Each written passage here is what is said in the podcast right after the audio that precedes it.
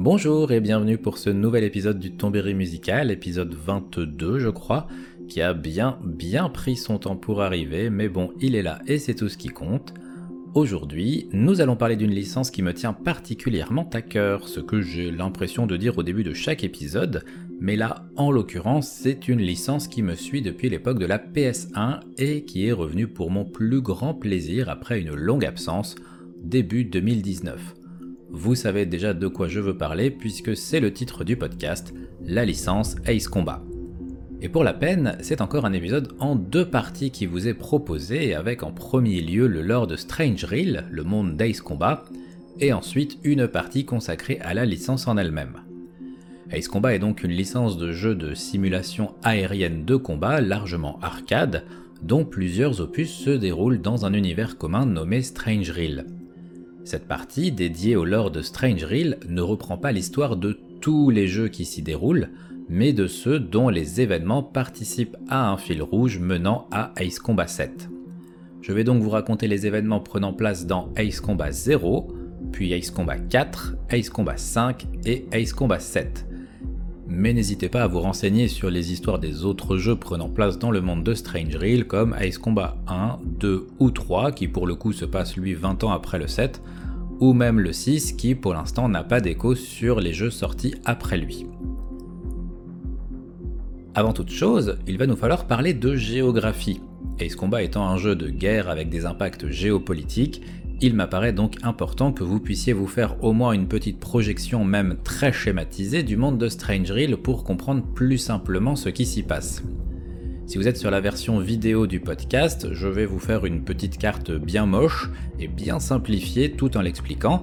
Et si vous écoutez juste la version audio du podcast, alors vous trouverez en description une map détaillée, mais aussi mon schéma dégueulasse pour vous aider. Sinon, vous pouvez aussi prendre un stylo et un papier et essayer de suivre mes explications et vous amuser après par exemple à comparer avec la vraie carte. Pour décrire et dessiner schématiquement le monde de Strange Reel, il faut séparer la carte en trois tiers, de manière verticale. Nous allons donc avoir un tiers ouest, un tiers central et un tiers est. Dans le tiers ouest, nous allons avoir deux continents. Imaginez l'Amérique et vous collez une mer qui sépare les États-Unis et le Canada. Le Canada devient le continent Danéa. Vous le coupez en deux au milieu de manière verticale et vous avez à gauche Emeria et à droite Estovaquia.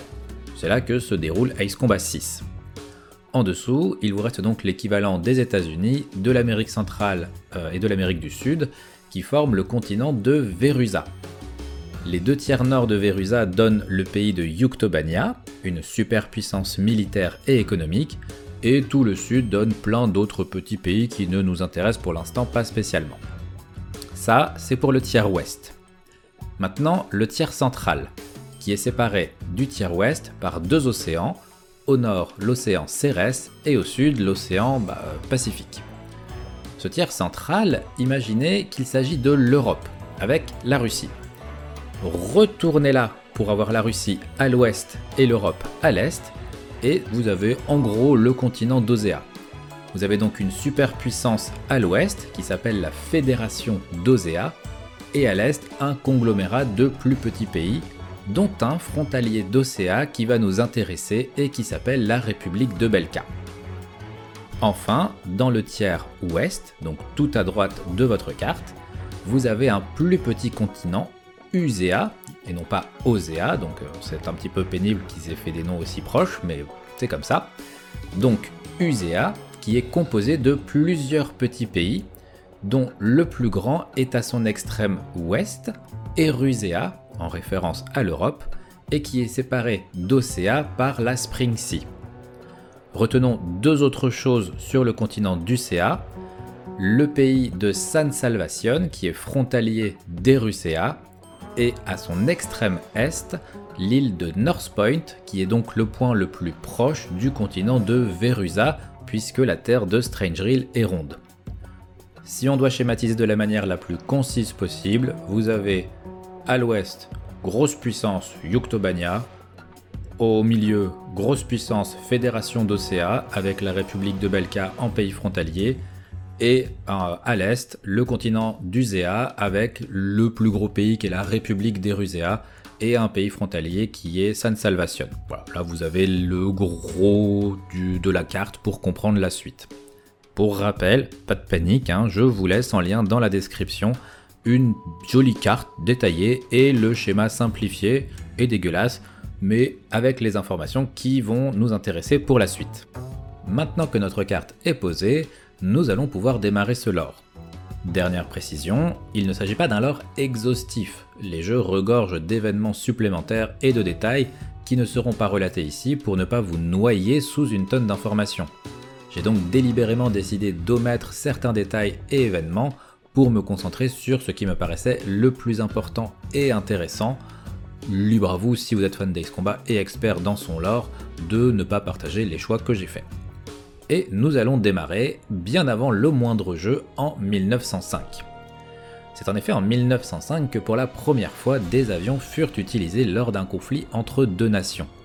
Il s'agissait alors de la fédération Océane, donc sur Océa, la fédération d'Océa, et de Belka. La supériorité euh, de l'aviation belkane ne fit très vite aucun doute, et à compter de ce conflit, la réputation des forces armées aériennes de Belka s'inscrivit dans la mémoire générale comme une légende. À l'issue de ce conflit, il est impossible de décrire une nation ayant gagné et une autre ayant perdu, cependant on notera que ces événements calmèrent Océa dans des délires expansionnistes. Nous allons maintenant faire un gros bond dans le temps et arriver au début des années 1980, où débute ce que nous pourrions qualifier de guerre froide entre la Fédération d'Océa et Yuktobania. La tension politique entre les deux superpuissances, suite à des désaccords majeurs et plurifactoriels, entraîna une course à l'armement qui aboutit rapidement à un équilibre de la peur et à l'assurance d'une destruction massive en cas de conflit généralisé. Cet équilibre, connu aussi sous le nom de principe de dissuasion nucléaire, fut à l'origine du développement de nouvelles technologies à destinée militaire pour les deux superpuissances. Yuktobania développa le projet Sinfaxi, des sous-marins ne nécessitant qu'un minimum de ressources humaines pour être gérés et pilotés, et armés d'un système balistique top secret. Tandis qu'Ocea développa de son côté le SOLG, SOLG pour Strategic Orbital Linear Gun, censé être capable de détruire des cibles fixes telles que des silos. Officiellement, le projet SOLG s'avéra trop ambitieux, trop long et trop coûteux et n'aurait apparemment pu être mené à terme. Son autre projet, l'Arkbird, fut lui bien mené à terme et devait permettre à Ocea, depuis une position suborbitale, de détruire deux possibles missiles. Mais cette guerre froide eut des conséquences militaires ailleurs que dans les deux pays. Tentant de limiter son retard en termes d'armement, Belka, pays bien plus petit, moins puissant et moins riche que les deux superpuissances, créa Excalibur, une tour armée d'un système de laser capable de défendre le pays contre toute attaque balistique. Ce n'est qu'en 1995 que la guerre froide entre Yuktobania et Océa se stabilisa avec un rapprochement entre les deux nations pour faire face à un nouveau conflit armé prenant lieu sur le continent d'Océa et dont nous allons parler maintenant, la guerre de Belka.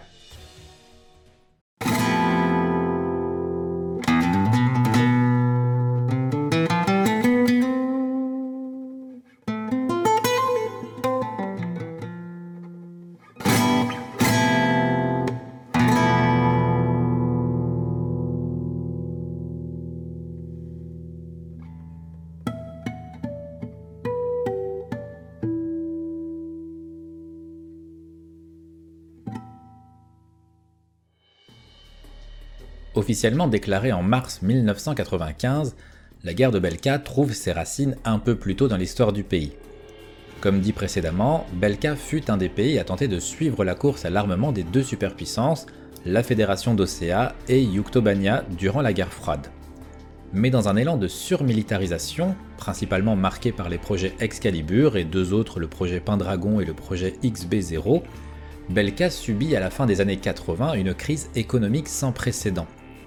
Suite à cela, et pour tenter d'endiguer cette faillite nationale, la loi fédérale de Belka fut modifiée et autorisa deux sécessions successives. C'est pas facile à dire.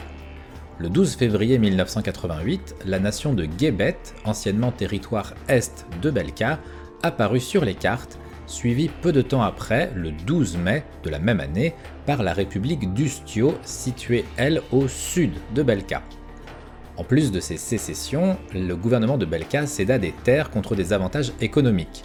Une partie nord-est du pays fut vendue à Fato, un pays limitrophe, et la région des cinq grands lacs au sud-ouest fut cédée à la fédération d'Océa en échange de la création d'une compagnie de développement des ressources de cette zone qui serait co-dirigée par les deux pays pour une exploitation à part égale. Mais très vite, il fut révélé qu'Océa avait falsifié les données sur les ressources de la zone afin d'obtenir le territoire à moindre frais. Ces révélations renforcèrent les tensions locales et il fut rendu public peu de temps après que le gouvernement d'Océa avait en plus activement participé au financement des groupes indépendantistes d'Ustio qui avaient obtenu gain de cause avec l'accord de sécession. Face à un tel affront, le peuple de Belka répondit avec une forte montée du nationalisme qui aboutit à l'accession au pouvoir du parti extrémiste nommé Parti libéral démocrate, et peu de temps après, le parti d'extrême droite renforça sa mainmise sur le pays en obtenant une écrasante majorité au Parlement.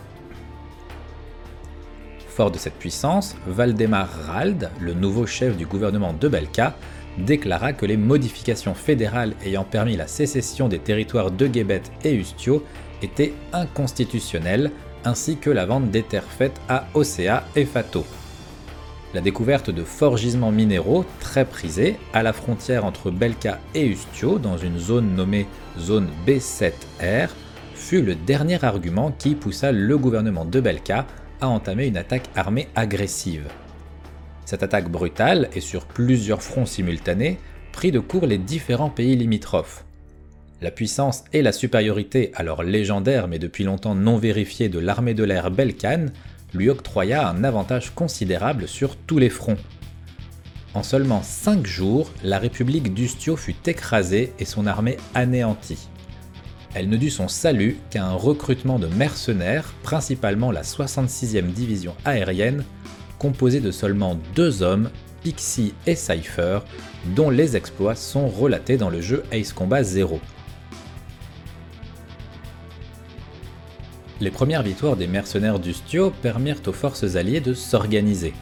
Ces dernières étaient composées des contingents armés de la Fédération d'Océa, du royaume de Sapin situé au sud d'Ustio, d'Ustio même, et plus surprenant d'un contingent armé envoyé par Yuktobania décida d'oublier les tensions diplomatiques avec la Fédération d'Océa pour prêter main forte. Face à ces forces alliées, l'armée belkane commença à reculer. Directus, la capitale d'Ustio, fut libérée le 13 mai, soit deux mois après le début de la guerre. Le jour suivant, le front fut repoussé jusqu'à la zone B7R qui séparait Belka et Ustio. Débuta alors une invasion des territoires de Belka par le front allié. Brett Thompson, journaliste d'Océa, dira de ce moment clé La vraie nature de la guerre débute à cet instant précis Chacun devient à la fois un héros et un ennemi, et plus personne ne peut dire qui est la victime et qui est l'agresseur, et encore moins ce qu'est la paix. Les forces alliées avancèrent non sans difficulté, remontant vers le nord de Belka.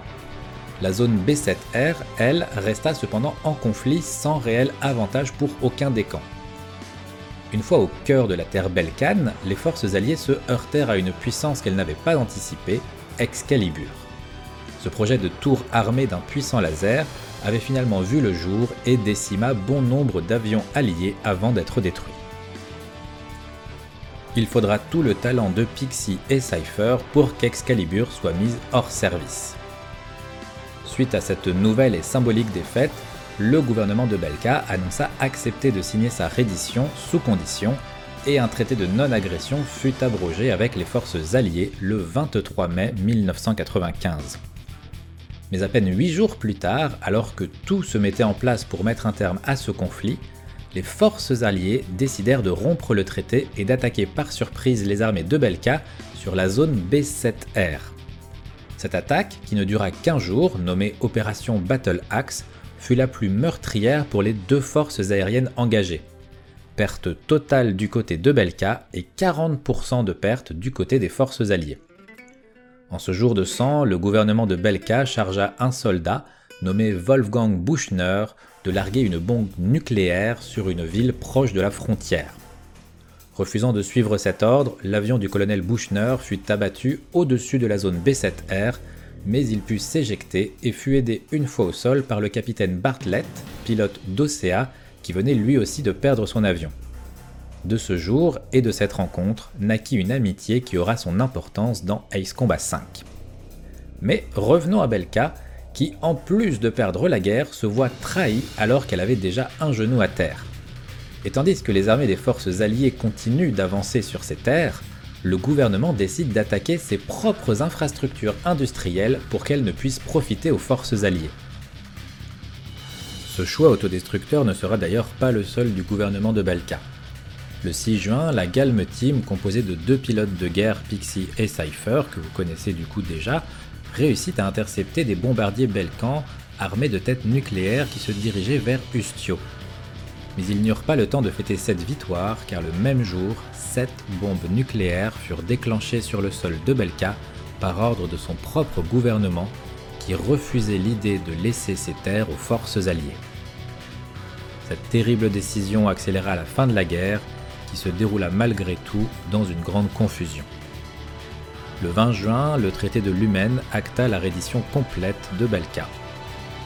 Une grande partie du pays fut annexée et partagée entre les pays des forces alliées, et il ne demeura du pays initial que sa partie nord, désormais nommée Principauté de Belka. Selon certaines sources non officielles, le conflit se poursuivit six mois supplémentaires contre un groupuscule terroriste répondant au nom de Monde sans frontières. L'année suivante, en 1996, un traité fut signé entre la Fédération d'Océa et Yuktobania afin de mettre un terme à leur course à l'armement, interdire toute utilisation et développement d'armes atomiques et de rouvrir les liens diplomatiques entre les deux nations.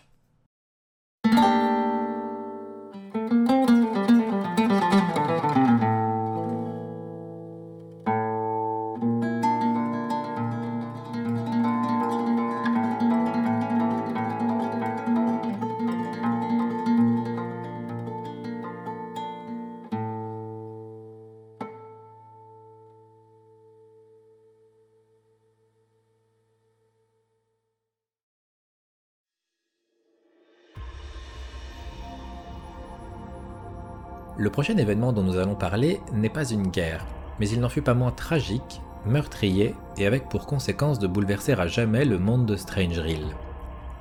En 1994, l'astronome Jonathan Payek, professeur à l'université de Seasbridge, dans le sud du continent d'Ucea, découvre un astéroïde de 1,6 km de diamètre. L'astéroïde est nommé 1994 XF4. Cette découverte ne fut pas rendue publique et le 10 décembre 1994, les chercheurs de l'Union internationale astronomique découvrent que sa trajectoire le mène droit sur nous. Il est renommé Ulysse. Les estimations prédisent une entrée de l'astéroïde dans la limite de Roche, distance théorique à laquelle un astéroïde commence à se disloquer, le 3 juillet 1999. Ces débris impacteront l'hémisphère nord de Strange Hill et la puissance cumulée des impacts équivaudra à 2 millions de têtes nucléaires, engendrant inexorablement un hiver nucléaire sur une grande partie de l'hémisphère nord. Les projections de trajectoire semblent condamner en grande partie le continent d'Ucea. Il faut attendre le 20 avril 1996, soit presque un an et demi après la découverte d'Ulysse, pour que le président de la Fédération centrale d'Ucea, Robert Sinclair, tiennent une conférence de presse historique rendant publique l'existence de l'astéroïde et les prévisions liées à sa chute. Suite à cette annonce et à la panique mondiale qu'elle généra, Océa et Emeria furent les deux pays à décider d'ouvrir librement leurs frontières pour autoriser l'afflux de réfugiés. Leurs capitales respectives, Oured et Gracemeria, furent les villes qui accueillirent le plus de réfugiés. Fonda l'organisation d'UCA Central, à laquelle se joignit beaucoup de pays, sauf Ocea et Yuktobania, qui justifièrent leur absence par de gros troubles économiques et matériels conséquences de la guerre de Belka. Les pays ayant ratifié le traité de l'organisation d'UCA Central joignirent leurs forces et leurs fonds pour lancer le projet Stonehenge, un système automatisé de plusieurs canons sur rail d'une force de frappe puissante et rapide afin de détruire un maximum de débris d'Ulysse avant qu'il ne touche le sol. Le système fut construit dans le désert au sud de San Salvacion, pays limitrophe de la République d'Erusea. Vous comprendrez plus tard pourquoi je fais la précision. En juin 1998, de nouvelles analyses d'Ulysse révélèrent son cœur creux, ce qui changea considérablement les prévisions de zone d'impact de ces débris. En plus du CA, le continent d'Anéa se trouvait désormais lui aussi en zone rouge, et plus particulièrement la moitié est où se trouve le pays d'Estovaquia. En urgence, le gouvernement d'Estovaquia décida de députer le projet Chandelier, un super canon créé avec le même but que Stonehenge. Emeria ouvrit ses portes à de nombreux réfugiés estovaquiens, mais au lieu de se concentrer sur un moyen de détruire les débris de l'astéroïde, les dirigeants d'Emeria décidèrent de créer un réseau de villes souterrains pour y abriter un maximum de civils et limiter les pertes humaines au prix de pertes matérielles. Le projet Chandelier, démarré sur le tard, se révéla impossible à terminer dans les temps. Estovaquia demanda alors de l'aide à l'organisation d'UCA centrale pour que Stonehenge soit recalibré et modifié afin de protéger les débris qui tomberaient sur le continent d'Anéa. Mais l'organisation estima que ces modifications risquaient de rendre Stonehenge inopérant condamnant ainsi les deux continents et refusa de modifier son arme. Le 3 juillet, comme annoncé dans les prévisions, Ulysse atteignit la limite roche de la Terre. Cinq jours plus tard, les premiers débris heurtèrent la planète dans une pluie destructrice sans précédent qui ne s'arrêta que 12 jours plus tard, le 20 juillet. Stonehenge se révéla heureusement encore plus efficace que prévu et cela malgré la mise hors service de l'un de ses canons dès le début de la pluie de débris. Sa réactivité et sa précision permirent d'éviter un cataclysme mondial et un hiver nucléaire. Cependant, pas moins de 30 débris heurtèrent le continent d'Ucea. Malheureusement, Estovaquia fut le pays le plus impacté, avec le plus grand taux de pertes humaines et une destruction matérielle qui engendra un effondrement économique total pour le pays. Emeria, à l'ouest d'Estovaquia, connut un meilleur sort, surtout sur le plan humain, avec son système de réseau souterrain. Au total, 500 000 personnes furent déclarées mortes et disparues, et 1 million de réfugiés furent recensés. Devant ce chiffre, la Fédération centrale d'UCA proposa un quota de réfugiés pour chaque pays du continent afin de pouvoir répondre au maximum aux demandes d'aides humaines. Mais le 21 avril 2000, la République d'Erusea, dont la capitale Farbanti avait reçu de plein fouet un des débris, décida de fermer ses frontières sans préavis pour se concentrer sur sa propre reconstruction. Cette décision provoqua de fortes tensions entre Erusea et les autres pays du continent qui cessèrent tout commerce avec elle. Mais conséquence bien pire, la fermeture brutale de ses frontières fit naître sur ses bordures des camps de fortune pour les immigrés n'ayant plus de logement situation qui vira progressivement en crise humanitaire et sanitaire majeure. N'ayant pas participé à la construction de Stonehenge, la fédération d'Océa décida de modifier l'Arkbird, son vaisseau suborbital créé durant la guerre froide, pour qu'il puisse désormais détruire les débris d'Ulysse restés en orbite autour de la Terre, ainsi que les débris de satellites détruits durant la chute de l'astéroïde. De cette tragédie demeurent plusieurs cratères visibles par le joueur au cours de certaines missions. Le Riker cratère au cœur de Farbanti, visible dans Ace Combat 4, ou même le Newman cratère dans Ace Combat 7. Si l'on pourrait penser qu'un tel désastre humanitaire saurait réconcilier les querelles diplomatiques, nous sommes dans l'erreur. nous allons d'ailleurs revenir sur le continent d'Ucea et sur les tensions entre la République d'Erucea et la Fédération centrale d'Ucea qui vont être au centre d'un nouveau conflit, la guerre continentale.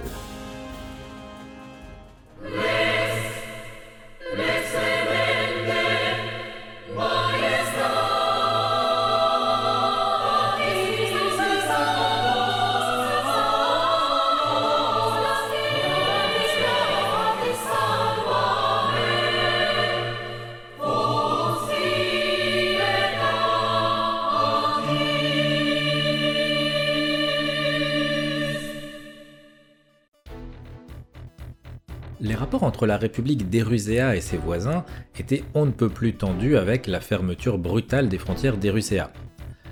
Quatre ans s'étaient écoulés depuis la chute d'Ulysse et la crise humanitaire perdurait.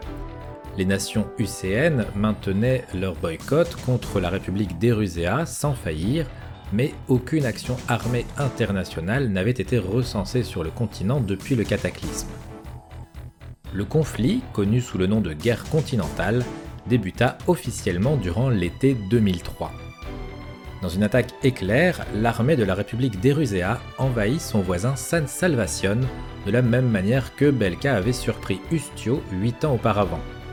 San Salvation n'eut pas le temps de réagir et son armée fut vaincue en seulement quelques jours.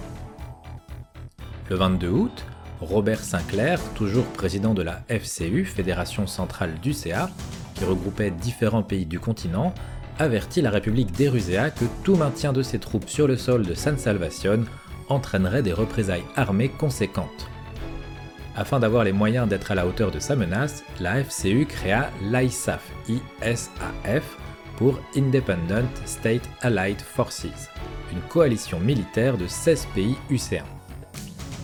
Mais en envahissant San Salvation, la République d'Erusea ne faisait pas qu'annexer son plus proche voisin, elle prenait aussi possession de Stonehenge, la terrible arme créée pour détruire les débris d'Ulysse. Et le temps que la riposte s'organise, Erusea eut le temps de remettre les canons de Stonehenge en état de marche. Cette nouvelle puissance de feu permit à Erusea une mainmise totale sur tout l'espace aérien du continent. L'ISAF tenta de détruire Stonehenge en envoyant 24 de ses meilleurs pilotes aux commandes de 12 F-15 Eagle et 12 F-15 Strike Eagle. Le début de l'opération se déroula sans accroc, mais très vite, les radars affichèrent 5 avions ennemis, l'escadron jaune, qui, à lui seul, réussit à abattre les 24 avions, se faisant ainsi une renommée sur tout le continent. Cette bérésina fragilisa grandement la position et la capacité de riposte de l'ISAF, qui délocalisa son centre décisionnel à North Point, à l'extrême est du CA. Erusea lança une armada de bombardiers en direction de North Point, mais conscient qu'il s'agirait là de leur dernière défaite possible, l'ISAF fit décoller l'escadron Mobius, à la tête duquel se trouve le joueur ou la joueuse d'Ace Combat 4 incarnant Mobius One. Ainsi débute le jeu. Une fois les bombardiers anéantis, l'ISAF ne se reposa pas sur ses lauriers et entama une contre-attaque avec une faible espérance de victoire devant la puissance armée adverse. Dans une victoire militaire et stratégique, elle rendit inopérant le système radar d'Erusea sur toute la moitié est du continent afin de pouvoir y faire avancer ses troupes de manière plus sécurisée. Face à des défaites en série, la République d'Erusea décida de déployer la flotte Aegir pour détruire définitivement l'avant-poste de North Point. La flotte Aegir, surnommée l'invincible flotte, était riche d'une force de frappe maritime et aérienne sans précédent et si elle arrivait à portée de feu de North Point, la guerre se serait terminée sur une victoire totale d'Erusea. Afin d'éviter cela, l'état-major de l'ISAF mit en place trois opérations sur trois jours. La première, Hunting Hawk, consista à détruire des transporteurs aviaires de type C-17 pour couper l'arrivée en munitions et matériel vers la flotte ennemie. La deuxième, Early Birds, détruisit tout le complexe pétrochimique du port de Combers qui alimentait la flotte. Enfin, l'opération Rope Seas, qui se déroula le 23 novembre 2004, coula une flotte Aegir diminuée par le succès des deux précédentes missions. Mais la guerre était loin d'être terminée. Afin de permettre à ses troupes d'entrer dans San Salvation, l'ISAF attaqua l'énorme réseau de centrales solaires de Face Park afin de couper la principale source d'énergie des complexes industriels de l'armée d'Erusea, lors de cette mission, Erusea utilisa la puissance de Stonehenge pour détruire une grande partie de la flotte de l'ISAF engagée. Les pertes furent énormes, mais le complexe put tout de même être détruit. Le 2 avril 2005, l'ISAF se décida à attaquer directement Stonehenge. Dans cette bataille, autant aérienne que terrestre, les pertes furent une nouvelle fois conséquentes, mais les 7 canons de Stonehenge furent mis hors service et le rapport de force entre Erusea et l'ISAF fut bouleversé. De plus, lors de cette mission, l'escadron jaune subit sa première perte, en partie grâce à des actes de sabotage de groupes de résistance civile de San Salvation. Après la destruction de Stonehenge et la libération de San Salvation, l'ISAF commença à contre-attaquer la République d'Erusea sur ses propres terres. Et comme un symbole, c'est le 19 septembre 2005 que commença le siège de Farbanti, la capitale éruséenne, un an jour pour jour après l'échec de l'envoi de bombardiers contre North Point. Farbanti tomba et avec elle l'escadron jaune qui, tout comme la flotte Aegir, ne put résister à la force armée aérienne de l'ISAF. La guerre aurait pu s'arrêter là, mais alors que le gouvernement d'Erusea signa une capitulation sans condition, plusieurs officiers prirent le contrôle de la super-arme mégalith construite au sud d'Erusea dans le plus grand secret. Cette arme, une fois en état de marche, aurait eu la capacité de faire tomber des débris d'Ulysse encore en orbite de manière ciblée. Il fallut l'intervention en urgence des meilleurs pilotes de l'ISAF pour empêcher sa mise en marche et mettre un terme définitif à ce conflit le 26 septembre 2005.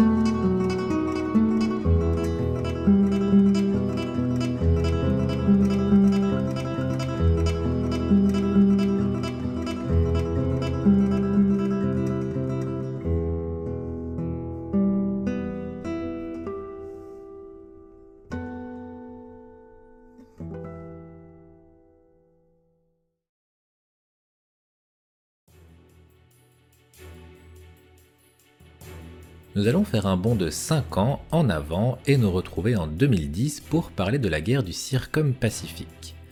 Mais avant d'aborder ce nouveau conflit, compté dans Ace Combat 5, il est important de préciser que les événements survenus durant la guerre du Circum-Pacifique, bien plus que dans les précédents conflits, sont intimement liés aux péripéties et retournements de situation impliquant l'escadron War Dog dont nous faisons partie dans le jeu.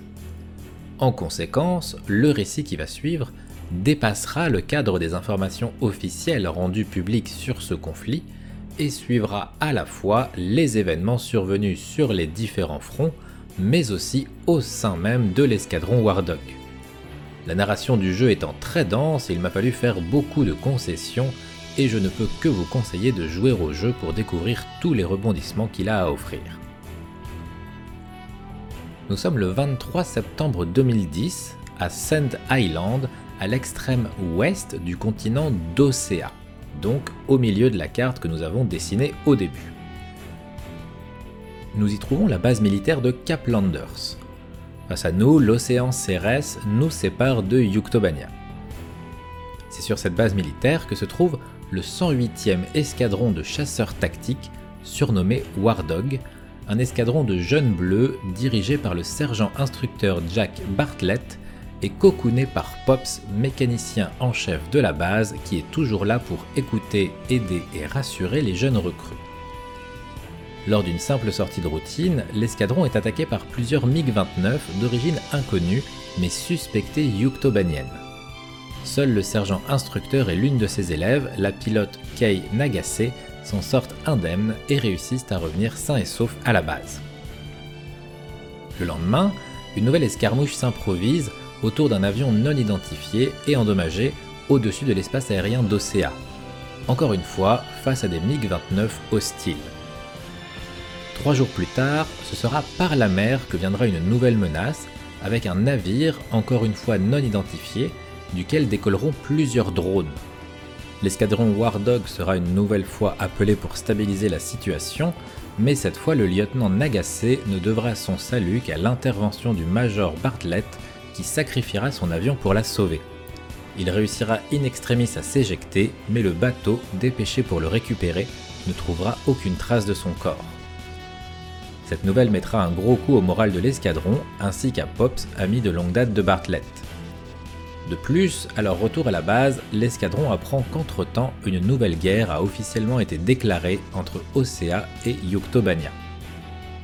Le premier conflit officiel aura lieu dans le port de Saint-Yulet, où l'armée yuktobanienne attaquera par surprise la troisième flotte océenne, dans laquelle se trouve le porte-avions Kestrel, vaisseau historique de la victoire dans la guerre de Belka. Il faudra l'intervention de l'escadron War Dog pour permettre au Kestrel et à quelques rares autres navires de se sortir indemnes de cette attaque. Au retour de cette mission, le lieutenant-colonel Ford, qui dirige désormais l'escadron War Dog, est abattu par un avion ennemi. L'escadron n'est alors plus composé que de trois pilotes, Blaze, incarné par le joueur et nouveau leader, Edge, surnom de Kei Nagase, et Chopper, de son vrai nom Alvin H. Davenport. Très vite, ils sont rejoints par Archer, recrue aussi jeune que prometteuse, âgée de seulement 19 ans. Le 30 septembre, Yuktobania lance une opération d'une importance stratégique sur les côtes de la mer de Banyon, qui lui ouvrirait une voie de débarquement pour entamer une attaque terrestre sur le sol d'Océa. Lors de cette bataille, Yuktobania fait intervenir le Sinfaxi, un sous-marin nucléaire qui utilisera des missiles à fragmentation au potentiel de destruction sans précédent.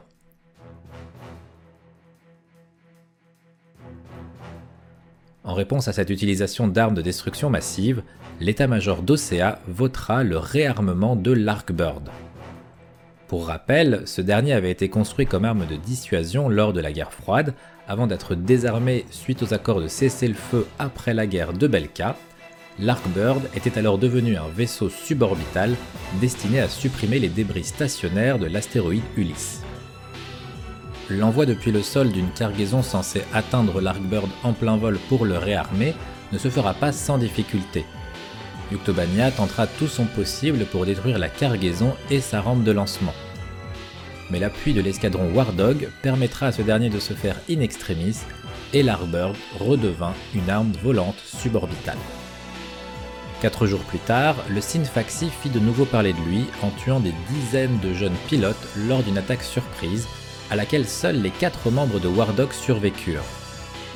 L'Arkbird put neutraliser les tirs suivants du sous-marin qui fut coulé par l'escadron, mais le mal était fait. Le mois d'octobre fut le théâtre de nombreux rebondissements dans le conflit. Les escarmouches continuèrent autour d'Océa deux semaines durant, avant que la situation ne devienne encore plus complexe. Alors que les deux dirigeants, Vincent Harling, président d'Océa, et Serioza Viktorovich Nikanor, premier ministre de Yuktobania, finirent par se mettre d'accord pour organiser une réunion en vue d'un traité de paix, ils disparurent tous les deux à quelques jours d'intervalle.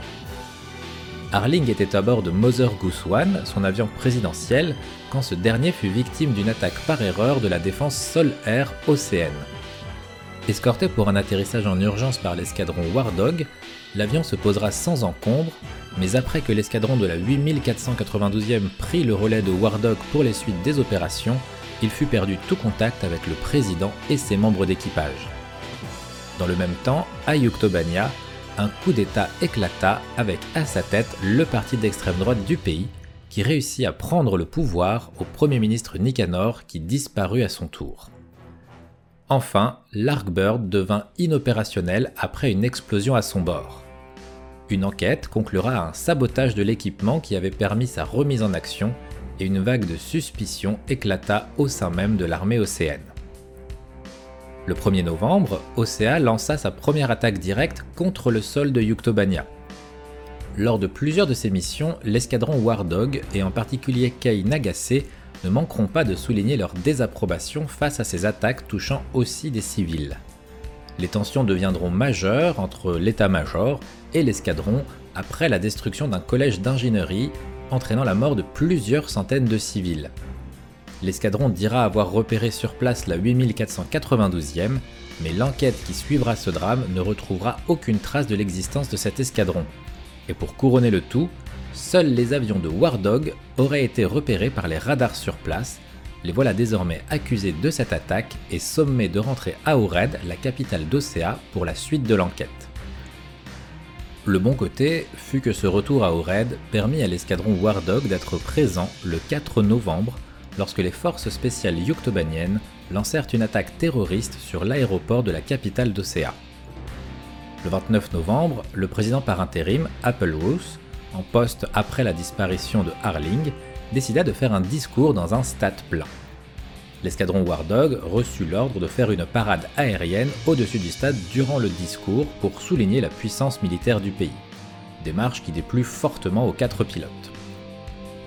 Le discours du président fut des plus belliqueux, là où beaucoup attendaient une main tendue ou un signe d'apaisement après les derniers mois sanglants.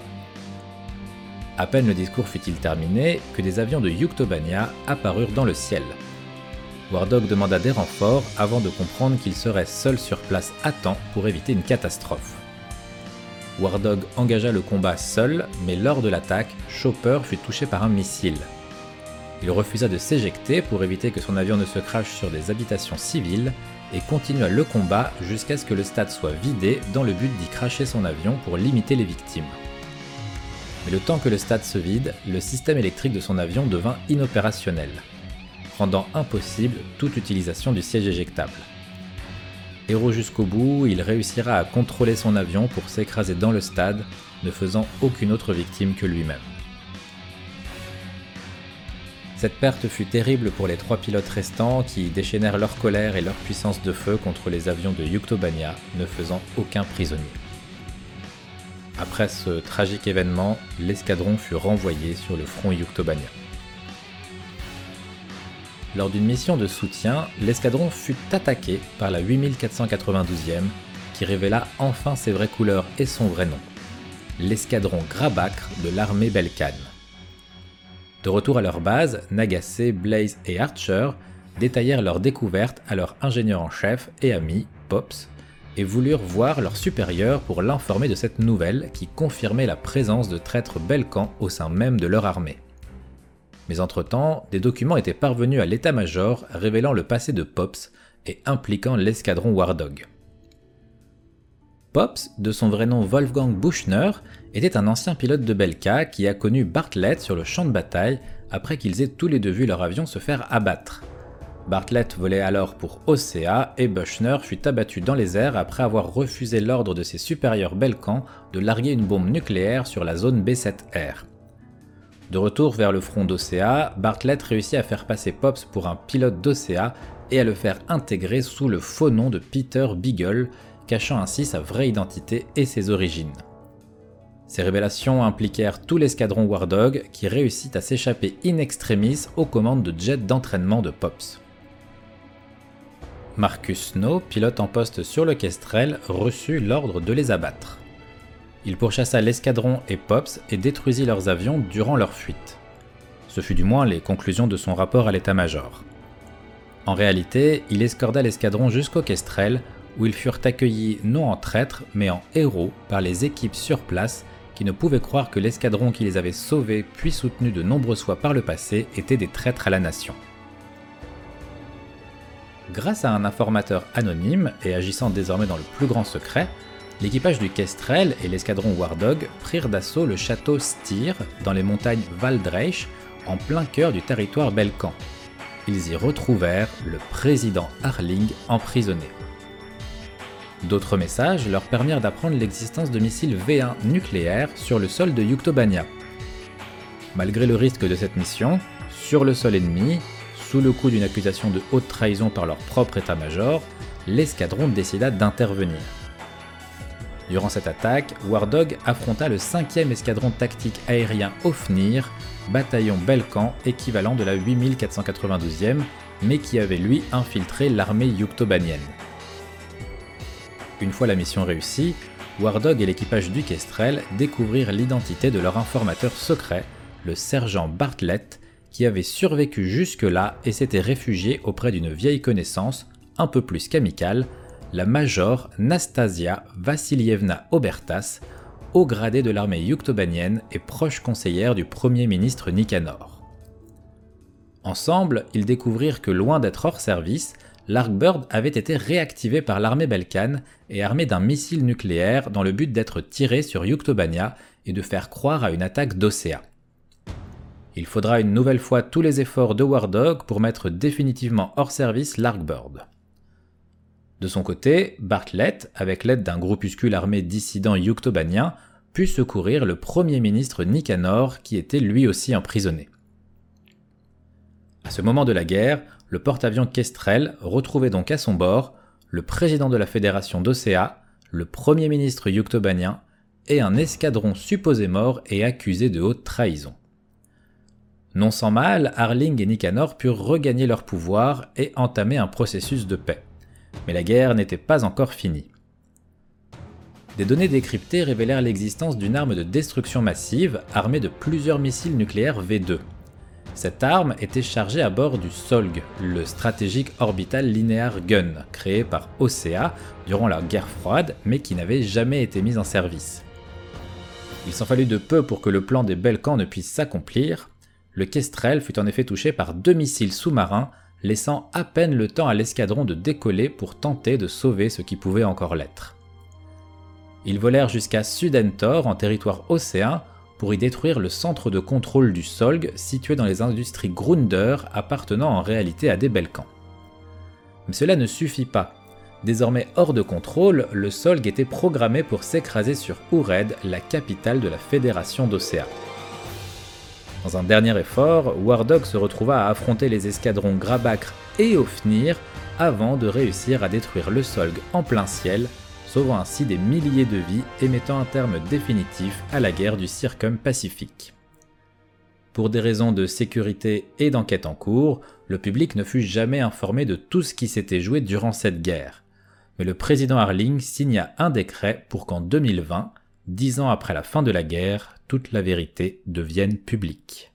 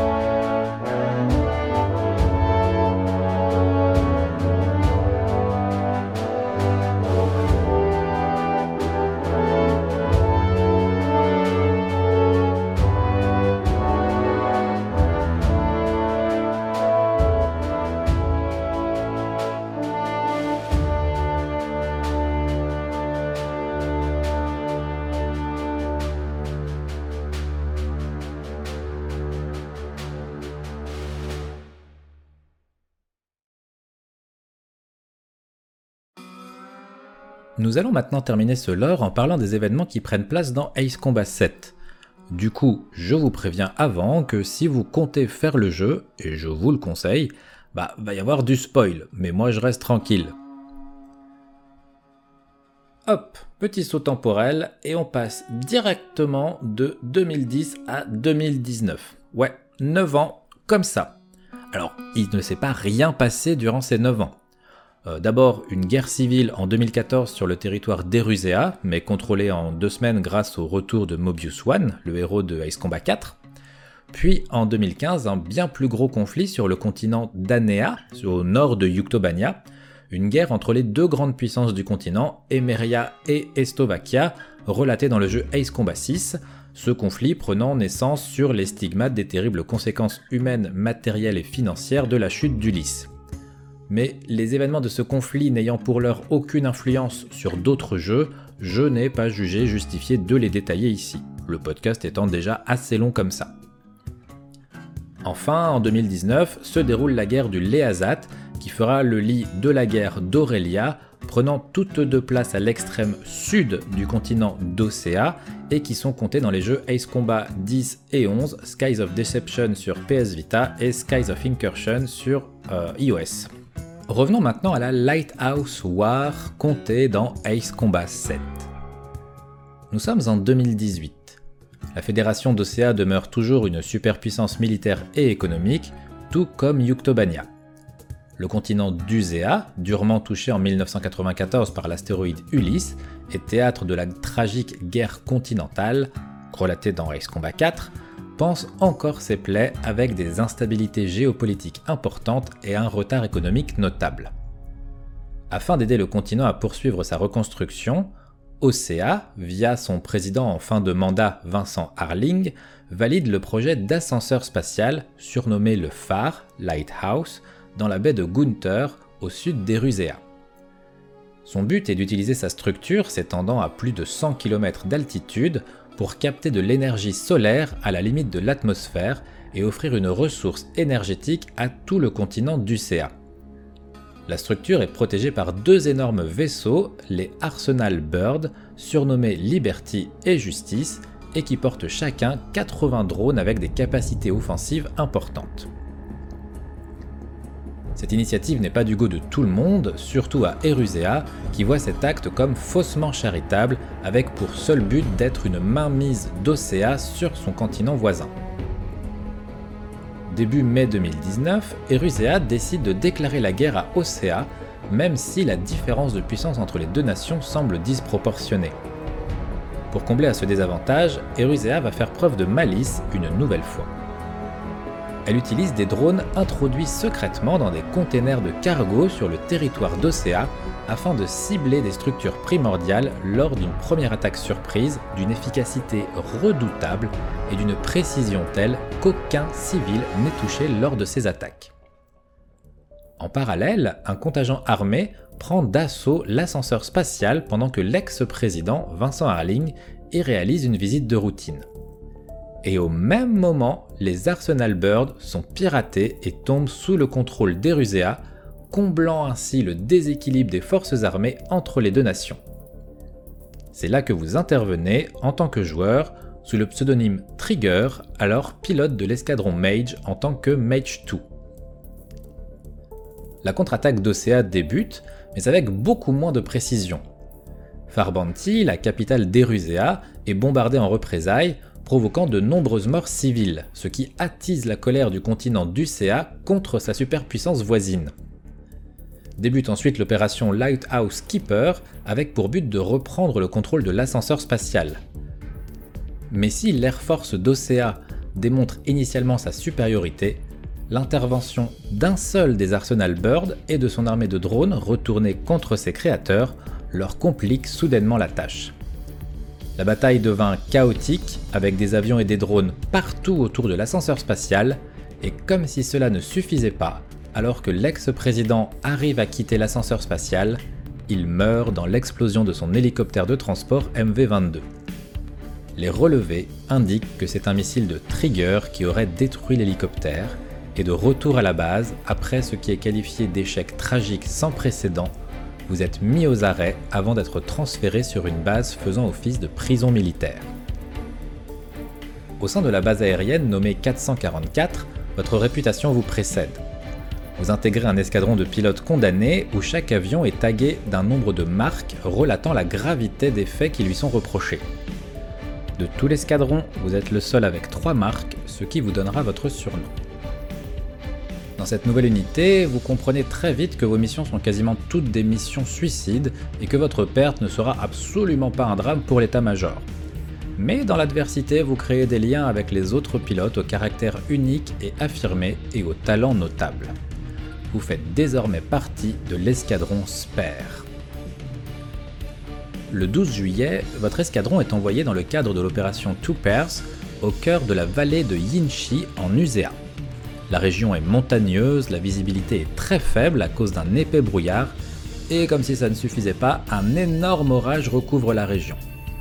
Votre mission est d'escorter les escadrons Strider et Cyclops qui avaient été mandatés pour faire une reconnaissance visuelle des vestiges de Stonehenge. Pris en chasse par une armée de drones d'Erusea, ils ont été forcés de dévier leur route jusqu'à cette zone on ne peut plus dangereuse. Le combat est très compliqué et devient quasiment impossible lorsqu'arrive l'escadron éruséen nommé Sol. Leur leader, un certain Mihaili, révèle des qualités uniques que vous n'aviez encore jamais vues sur un champ de bataille. Il s'en faudra de peu pour que vous ne subissiez le même sort que votre collègue Champ abattu par Mihaili, mais votre intervention permettra aux escadrons Strider et Cyclops de quitter la zone en toute sécurité avant que vous ne retourniez à votre base sans aller au bout de votre confrontation avec l'escadron Sol. Suite aux nombreux succès de votre escadron dans plusieurs autres missions, toujours aussi ridiculement risquées, l'escadron Spare est démantelé et ses membres réhabilités dans d'autres groupes. Vous recevez cependant une dernière mission, escorter votre pourriture de lieutenant dans sa nouvelle base. Lors de cette dernière escorte, votre convoi est attaqué par un drone nouvelle génération que vous réussissez à abattre, non sans mal.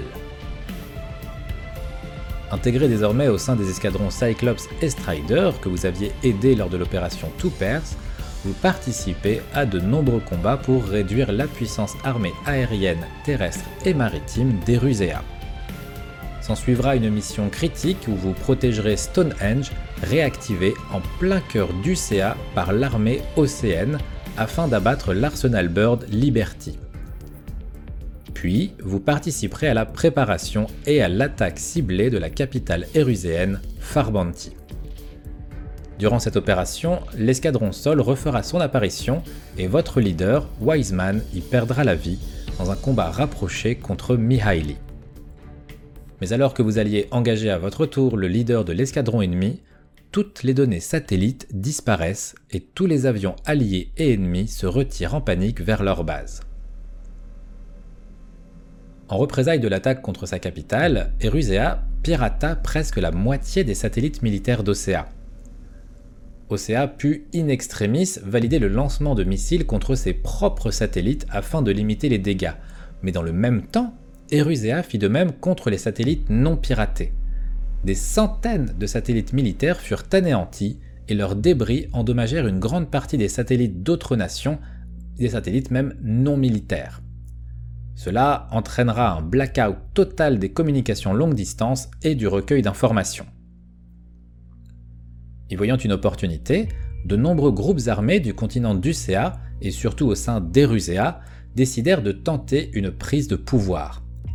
La guerre s'étendit soudainement à tout le continent et Erusea se retrouva sous le feu de l'armée océenne et de groupes armés dissidents de son propre pays. Le chaos devint total. Votre escadron put tout de même sauver in extremis la princesse Rosa Cosette d'Élise, dirigeante d'Erusea, qui fut évacuée par d'anciens membres de la base 444. Quelques jours plus tard, lors d'une attaque contre des rebelles éruséens, vous retrouvez sur le territoire de Shiladje, ancien duché annexé par Erusea au début du XXe siècle. Vous y retrouvez votre némésis, Mihaili et son escadron Sol. Vous comprenez alors que cet escadron ne combattait non pas pour Erusea, mais pour le compte d'une ancienne nation désormais annexée en simple région d'Erusea. Le combat contre Mihaili est intense, il pilote un prototype de X-02S Strike Wyvern qui démultiplie ses capacités déjà remarquables. Pour couronner le tout, il est armé d'un puissant laser que vous avez le plus grand mal à éviter. Vous frôlez la catastrophe à plusieurs reprises, mais après une longue et haletante confrontation, vous réussissez à mettre hors service l'avion de Mihaili qui s'écrase. Le pilote n'y perdra pas la vie, mais ne pourra plus jamais marcher et encore moins voler. Pendant ce temps, l'équipe qui avait secouru la princesse Rosa arrive dans le centre de maintenance de l'ascenseur spatial pour empêcher que sa source énergétique ne soit utilisée pour entretenir les conflits émergents. Sur place, il trouve deux sœurs qui ne sont autres que les petites filles de Mihaili quand un bruit de tir de pistolet se fait entendre. La plus grande des deux sœurs vient de tirer sur une puce électronique devant les yeux paniqués du docteur Schroeder. Cet ingénieur, d'origine belkane, avait travaillé durant tout le conflit avec Mihaili pour recueillir des données de vol tirées de ses exploits afin de les intégrer dans les systèmes de vol de tous les drones construits par Erusea durant le conflit. Son but était de rendre ces drones quasiment imbattables, mais surtout affiliés à aucune nation et impossibles à contrôler. Ils auraient entraîné une guerre mondiale contre tous les pays en devenant une puissance aérienne sans visage ni voix, sans pays, sans raison de se rendre ou de négocier. L'intervention de Yonela, la petite fille de Mihaili, l'empêcha d'aller au bout de son projet. Mais deux drones eurent malgré tout le temps d'être fabriqués avec ces données. C'est là que Trigger revint pour une mission empêcher ces drones d'atteindre l'ascenseur spatial. En effet, si les drones atteignaient le cœur de la structure, ils pourraient transmettre leur code à tous les drones existants et en cours de construction. Vous abattrez l'un des drones à temps, mais le deuxième réussira à rentrer au cœur de l'ascenseur spatial, vous obligeant à le suivre dans des couloirs serrés jusqu'à son cœur, sa zone de contrôle. Après avoir abattu le drone restant, vous réussissez à détruire le cœur de l'ascenseur pour vous assurer qu'aucune donnée ne puisse être transmise avant de sortir miraculeusement de la structure grâce à vos talents. Ainsi se termine la Lighthouse War et notre lore d'Ace Combat. Merci de l'avoir écouté, j'espère que ça n'aura pas été trop le bordel, ou qu'à minima cela aura été un peu agréable à suivre. Et n'oubliez pas qu'il reste une deuxième partie du podcast qui cette fois n'a rien de narratif, mais où je vous parle un peu de la licence Ace Combat de manière générale. Et que si vous le souhaitez, vous pouvez aussi écouter d'autres épisodes du podcast sur le site tomberimusical.fr. Merci beaucoup et bonne journée